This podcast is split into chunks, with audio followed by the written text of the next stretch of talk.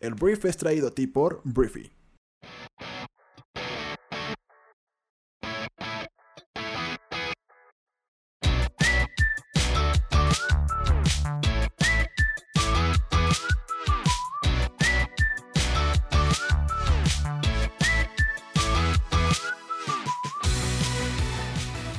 Muy buenos días, bienvenidos a esto que es El Brief. Es el programa en el cual puedes conocer las noticias más importantes del mundo en cuestión de minutos. Yo soy tu anfitrión Arturo Salazar y este programa nace de la necesidad de conectarnos con otras personas, de que cuentes con la información para construir una conversación en cualquier lugar y acerca de cualquier tema.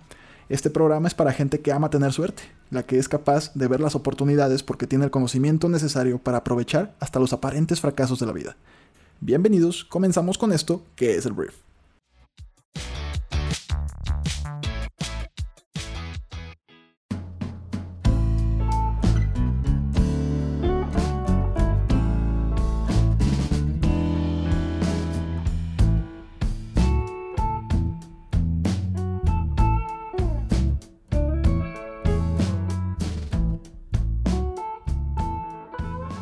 Muy bien, Refer, vamos a comenzar hablando de Forever 21. Forever 21 es una tienda de fast fashion que pues tal vez consumas, tal vez te guste, pero el día de ayer en Estados Unidos se declaró en bancarrota. Aquí vamos a hablar primero, te voy a explicar nada más dos cosas cómo es o por qué se declaró en bancarrota Forever 21 y también pues te voy a afirmar cómo es que en México y en Latinoamérica pues opera completamente normal. Primero, ¿por qué se declaró en bancarrota Forever 21? Esta empresa fue fundada en 1984, es una, es una tienda que se especializa en ropa de moda rápida, en fast fashion, tiene 800 tiendas en Estados Unidos, Europa, Asia y América Latina, pero el plan de la empresa incluye cerrar 178 tiendas de estas que te acabo de mencionar. Entonces, eh, ha habido una creciente lista de minoristas de moda derribadas por la fuerte competencia, los altas, las altas rentas y la deserción de compradores hacia puntos de venta en línea. La gente está dejando de comprar en físico, ahora están comprando en línea. Y bueno, los planes de Forever 21 incluyen, ya te dije, cerrar 178 de las aproximadamente 800 tiendas de la firma luego de una desastrosa expansión fuera de Estados Unidos. Se ha permitido que Forever 21 continúe sus operaciones mientras define una estrategia para pagar a acreedores y dar un giro al negocio. Para eso, para eso funciona la bancarrota. Te da tiempo, es una, de alguna forma es un instrumento en el cual la empresa eh, pues está en bancarrota. Esto le permite eh, como que reestructurar sus deudas y poderle pagar a sus acreedores y poderle dar un giro a su modelo de negocio para que puedan seguir operando. Entonces, en total, el minorista emplea unos 6.400 trabajadores a tiempo completo, 26.400 a tiempo parcial, según documentos judiciales. Y bueno, Forever 21 dijo que espera salir de la mayoría de sus puntos de venta en Asia y Europa y cerrará todas sus 44 tiendas canadienses que proporcionan alrededor de 2.000 eh, empleos, según declaraciones de la compañía. Entonces, el proceso, eh, pues este va a ser el proceso. ¿Por qué se declaró en bancarrota? Porque eh, sufrió la misma despiadada competencia de precios y en línea que ha obligado a otros minoristas estadounidenses a cerrar miles de tiendas en los últimos dos años, pero sus problemas se profundizaron por errores de cálculo del inventario y una asociación internacional fallida. Según documentos judiciales, entonces fue por eso que eh, pues se declaran en bancarrota. Como ya te lo dije, pues operan normalmente en México y América Latina las tiendas por lo pronto. Este, el plan es cerrar 178, pero al parecer las de México y América Latina eh, continuarán siendo en gran medida eh, pues las que se van a mantener. Entonces, pues vamos a ver. ¿no? A partir de aquí, te digo, Forever 21 va a seguir existiendo. Vas a poder, si te gusta esta marca, vas a poder todavía ir a comprar. Ya veremos si a partir de aquí Forever 21 decide cerrar alguna tienda tal vez en México, por lo pronto todo se mantiene exactamente igual. Es un instrumento que las empresas utilizan para esto, para poder eh, pues volver a sus cuarteles generales, volver a eh, reestructurar sus, sus, deudas, sus modelos de negocio, sus decisiones y a partir de aquí pues intentar salvar la empresa. Eso no quiere decir que esté perfectamente bien la cosa, están mal los números están mal en Forever 21, pero no es el fin del mundo para la empresa, por si pues, tú de alguna forma estabas un poco preocupada, preocupado porque te cerrarán tu tienda favorita. Vamos al tema que sigue. Hablamos de México porque el día de ayer Morena, el partido dominante en este momento en nuestro país, que es el partido del presidente Andrés Manuel López Obrador, anunció que va a impulsar la despenalización del aborto en todo México. Eh, Morena va a presentar una iniciativa de reformas al Código Penal Federal y la Ley General de Salud para despenalizar la interrupción del embarazo antes de las 12 semanas de gestación en todo el país. Las enmiendas serán impulsadas junto con un exhorto en artículos transitorios para que las legislaturas estatales armonicen sus normas conforme a los cambios a nivel federal, pues se informó tras los foros realizados en 20 entidades en la llamada gira de la decisión, se detectó que esas reformas son una necesidad en todo el país. Em, según el Universal, en Ciudad de México, de los 214 mil casos de interrupción del embarazo, 65 mil provenían de otros estados. Eso deja claro la necesidad de garantizar el acceso a servicios de salud que garanticen una interrupción del embarazo legal y segura, dijo la diputada Rocío Villarauz Martínez. Entonces, hace unos días hablábamos aquí en Briefy y que Oaxaca se convirtió en la segunda entidad en el país en despenalizar el aborto. Entonces las bancadas que votaron en pro fueron Morena, Partido del Trabajo y los legisladores independientes, mientras que el PRI, el PAN y el Encuentro Social votaron en contra. Entonces, bueno, Morena se va a poner este pues esta esta esta ¿cómo le podemos llamar? Iba a decir la cruz, pero iba a ser un poquito incoherente hablar de aborto y cargar una cruz este, en pro del aborto. Pero bueno, eh, Morena se va a echar este round, vamos a llamarla así, eh, pues para intentar hacer que el aborto sea una, pues una realidad legal en todo el país. Entonces, pues vamos a ver qué pasa. Hablemos de Perú porque el país sudamericano, eh, pues ayer vivió algo así como una revolución política. El presidente peruano Martín Vizcarra disolvió este lunes el Congreso, luego de un prolongado enfrentamiento con la oposición en lo que constituye el choque más profundo entre dos poderes del Estado en un suceso que no ocurrió desde hace más de 27 años. En un mensaje a la nación desde el Palacio Presidencial, Vizcarra eh, dijo que se le denegó de forma fáctica un voto de confianza que solicitó y por ello decidió disolver el Congreso y llamar a elecciones de congresistas de la República. El Congreso respondió de forma inmediata y presentó una sesión legislativa, más bien presentó en una sesión legislativa un pedido de vacancia presidencial. Entonces ya pues el presidente quiere quitar al Congreso con elecciones anticipadas y el Congreso quiere quitar al presidente. Según la Constitución en Perú, un presidente puede cerrar el Congreso y convocar elecciones para elegir nuevos congresistas si el legislativo rechaza en dos oportunidades un voto de confianza. ¿Qué es esto? Implica el respaldo al Ejecutivo en un determinado proyecto de ley.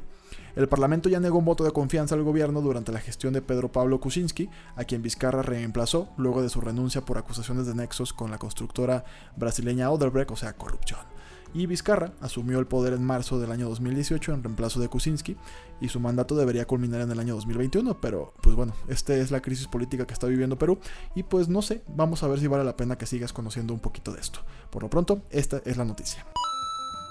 Hablemos de Donald Trump. Y bueno, realmente no vamos a hablar de Donald Trump, vamos a hablar de su abogado personal, que es Rudy Giuliani, que digo, es una persona que al parecer es bastante turbia. En Estados Unidos le tiran mucho como un corruptazo. Entonces, la Cámara de Representantes en Estados Unidos, eh, llámese la Cámara de Diputados, para que estemos como en el mismo idioma que en México, citó a Giuliani por el escándalo con Ucrania. Los legisladores de los comités de asuntos exteriores, inteligencia y supervisión le pidieron al abogado de Trump que entregue los documentos sobre las conversaciones con funcionarios ucranianos. Entonces, pues ahora ya está en el ojo del huracán este Rudy, fue citado este lunes por los demócratas a medida que se acelera la investigación de juicio político sobre el presidente estadounidense.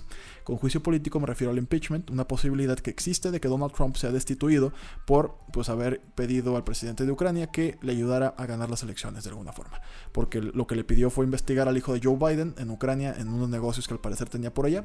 Y pues esto al final cuenta será para manchar el nombre de los Biden y pues ganar más fácilmente la Casa Blanca. Entonces, los documentos que están exigiendo los representantes en Estados Unidos incluyen mensajes de texto, registros telefónicos y otras comunicaciones que podrían indicar que otros funcionarios de la administración estuvieron involucrados. Em, su incumplimiento de la negativa a cumplir con la citación, o sea, si no quiere ir o si no quiere entregarlo, incluso por orden del presidente o de la Casa Blanca, órale, no había visto esto. O sea, si Trump le, dice no vayas, si, si, si, este Giuliani decide no ir bajo cualquier circunstancia, esto va a constituir evidencia de obstrucción a la investigación de juicio político de la Cámara que puede ser utilizada como una inferencia adversa contra usted y el presidente, fue lo que dice el documento. Básicamente le está diciendo traiciona a tu jefe para que, o sea, tú, tú entrega la sopa, ¿no? Tú entrega todo y si eres inocente, pues nada va a pasar. Si tienes algo que ocultar, lo sabremos y si no quieres darnos la información, pues vas a poder ser encarcelado por obstrucción a la justicia en caso de que Donald Trump sea culpable. Entonces, eh, también le solicitaron declaraciones con tres socios comerciales de Giuliani, que es Lev Parnas, Igor Fruman y Sam Kisling. Entonces, pues esto cada vez se va como ampliando más, cada vez va embarrando más personas. Y aquí, pues te digo, los demócratas se fueron muy, muy sobre la cabeza de Trump en cuanto el, este, esta transcripción de la llamada con el presidente de este, Ucrania, Volodymyr Zelensky, se publicó, como que encontraron suficientes pruebas para iniciar este proceso, que yo no sé si va a lograr destituir al presidente de Estados Unidos naranja, pero por lo menos sí le va a poner una sombra encima en tiempos pues, preelectorales, ya que pues, las elecciones de Estados Unidos ya, ya son perdón, el próximo año. Vamos a ver, pero está súper interesante este show, veremos. Y antes de continuar a la siguiente noticia que involucra a Andrés Manuel López Obrador y al tío Carlos Slim, este, hay algo que decir todavía del tema del impeachment, porque el jefe del Senado de Estados Unidos, que es el senador Mitch McConnell, republicano, o sea, del mismo partido eh, político que Donald Trump, dijo que permitiría un juicio político, político perdón, contra Trump si no hay de otra, ¿no? O sea, se mostró de alguna forma un poquito pues no tiene de otra. Dijo que eh, no tendría otra opción que permitir un juicio político si la Cámara de Representantes acusa al mandatario. Entonces el senador Mitch McConnell pareció calmar las especulaciones de que usaría su posición para entorpecer cualquier esfuerzo de un juicio político. O sea, como que todo el mundo decía, no hombre, güey. O sea, la Cámara de Representantes la dominan los demócratas. Entonces, pues es evidente que era relativamente sencillo hacer que pase un impeachment o un juicio político en contra del presidente. Pero la Cámara de Senadores la, la controlan los eh, republicanos. Entonces la gente decía, bueno, pues los, republicanos van a decir que no. Pero yo creo que los mismos republicanos ya están viendo que si el, el, señor Donald Trump empieza a hacer agua, si las pruebas van en su contra, pues no les va a quedar de otra que abandonarlo y dejar que se hunda. Entonces, por lo pronto, Mitch McConnell ya dijo que pues él va a decir que sí, o sea, él va a mover a sus republicanos para aceptar el juicio político si la evidencia pues demuestra que vale la pena y que deberían hacerlo por abajo del agua, obviamente el mensaje es, pues si este güey se hunde, que se hunda solo, que no hunda a todo el partido, que de por sí ha sido un presidente pues muy poco benéfico, yo creo que para los republicanos, más allá de Donald Trump. Entonces, eso es lo que me faltaba decirte, que ya me tomó un minuto decírtelo. Pero bueno, la noticia que te iba a decir realmente eh, tiene que ver con Andrés Manuel López Obrador, que es el presidente de México, porque el día de ayer AMLO se reunió con empresarios como Carlos Slim del Grupo Carso, Antonio del Valle del Consejo Mexicano de Negocios y Carlos Salazar del Consejo Coordinador Empresarial.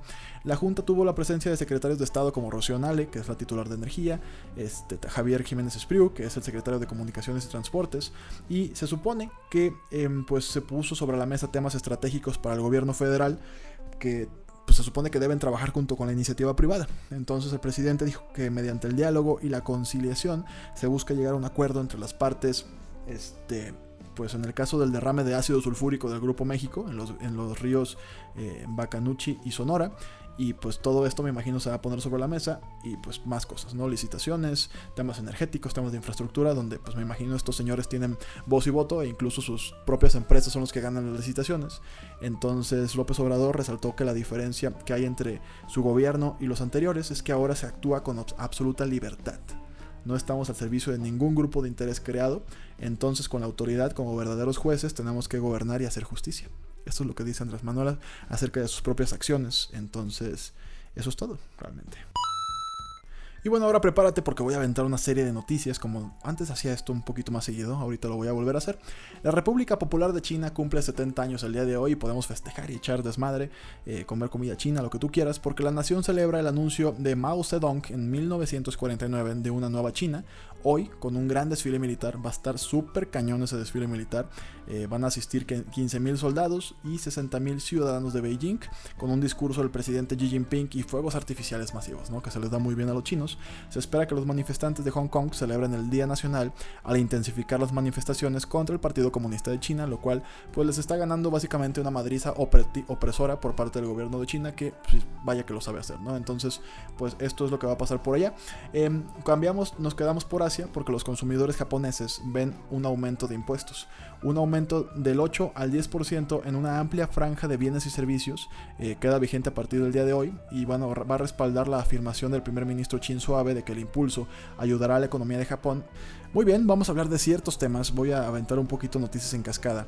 Voy a hablar primero de China, porque la República Popular de China cumple 70 años el día de hoy. Hay que hacer una pachanga, puedes ir a tu comida china favorita, eh, que ya no, me imagino que no se parece nada a la que está por allá, pero bueno, la nación celebra el anuncio de Mao Zedong, un poquito de historia, en 1949, de una nueva China. Hoy, como un, eh, con un gran desfile militar, va a estar cañón ese desfile militar que para estas horas yo creo que ya pasó.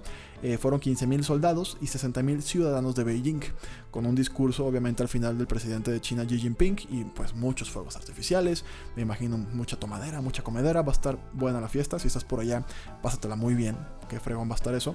Y en Hong Kong, que ya sabes que ha habido muchas manifestaciones, se espera que los manifestantes celebren el Día Nacional al intensificar las manifestaciones contra el Partido Comunista de China, lo cual se están ganando a pulso, no digo que se lo merezcan, pero eh, China es, conocido o históricamente ha reprimido a los manifestantes pro-democráticos, entonces mientras más eh, se manifiestan estos señores, yo más tengo miedo de que China les mande los militares para pues aventarles, no sé si balazos, pero por lo menos balas de goma, chorros de agua, lesionados, encarcelados, terrible, ¿no? Entonces es lo que va a suceder por allá.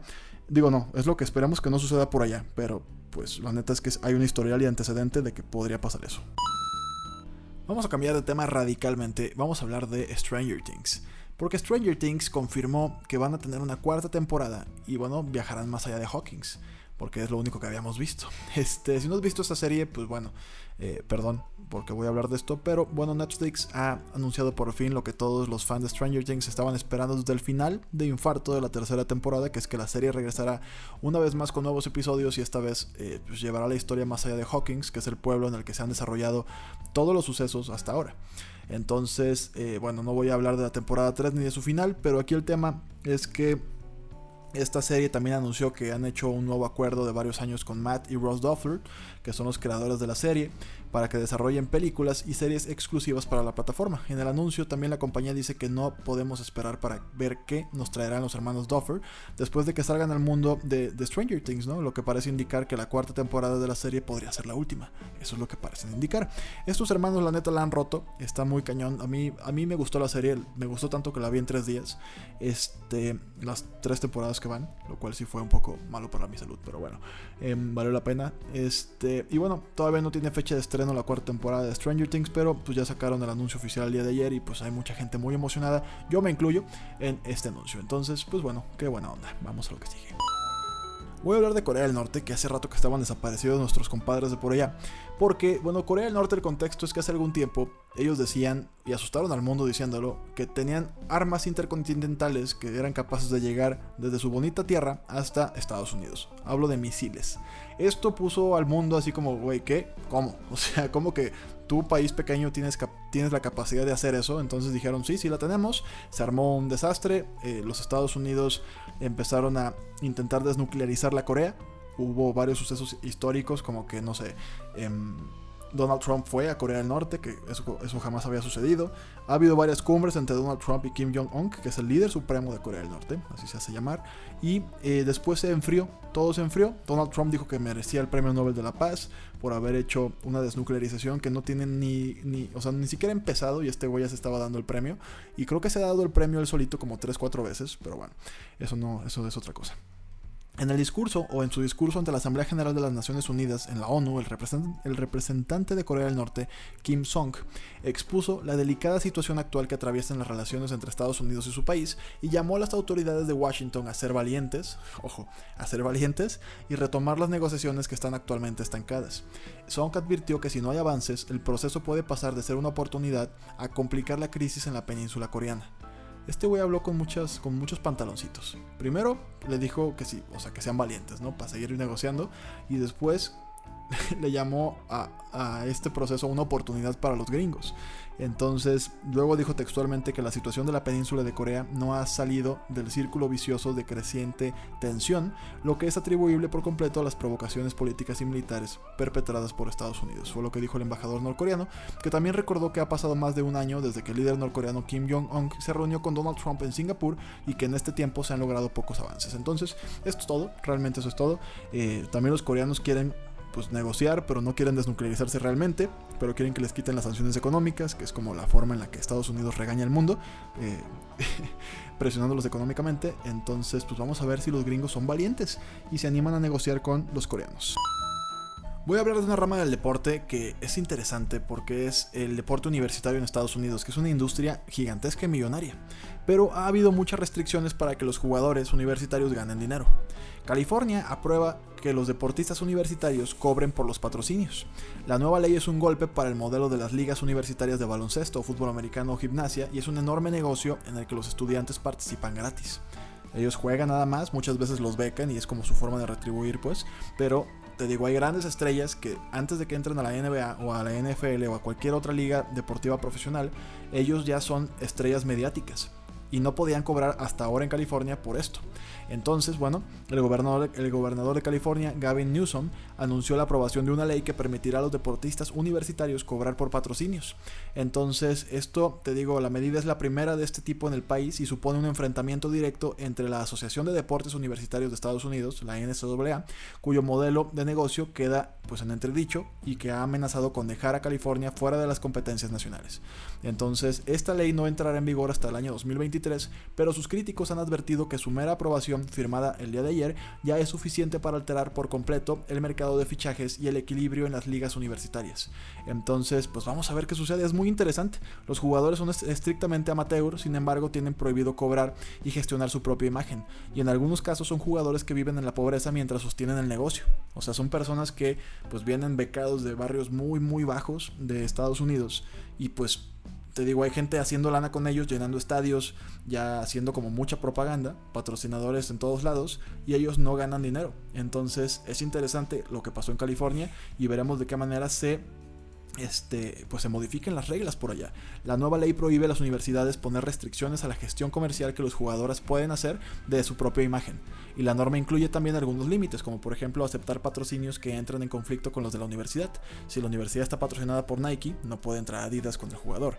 Entonces, como que pues yo la leí más o menos y queda pues bien, ¿no? O sea, queda bien. Es un negocio de 14 mil millones de dólares que deja mil millones de beneficio cada año en la, en la NCAA, fue lo que dijo el gobernador de California.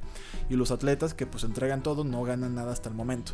Entonces tampoco, pues bueno, esto es. No me voy a meter más porque es un tema que se me hizo interesante platicarte por el tema del modelo de negocio en, en la liga universitaria y veremos si hay más estados que lo replican y cómo va a haber represalias tal vez, no lo sabemos, pero está interesante. Adiós.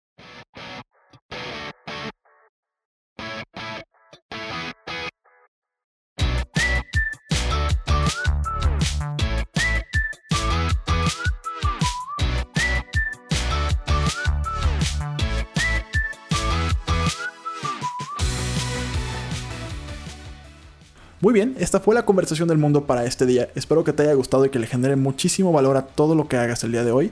Recuerda que puedes compartir este programa con tus amigos y familiares porque nos ayudas a impulsar la inteligencia colectiva de este planeta. Entonces, gracias por estar aquí. Yo soy Arturo y nos escuchamos el día de mañana. Un fuerte abrazo. Adiós.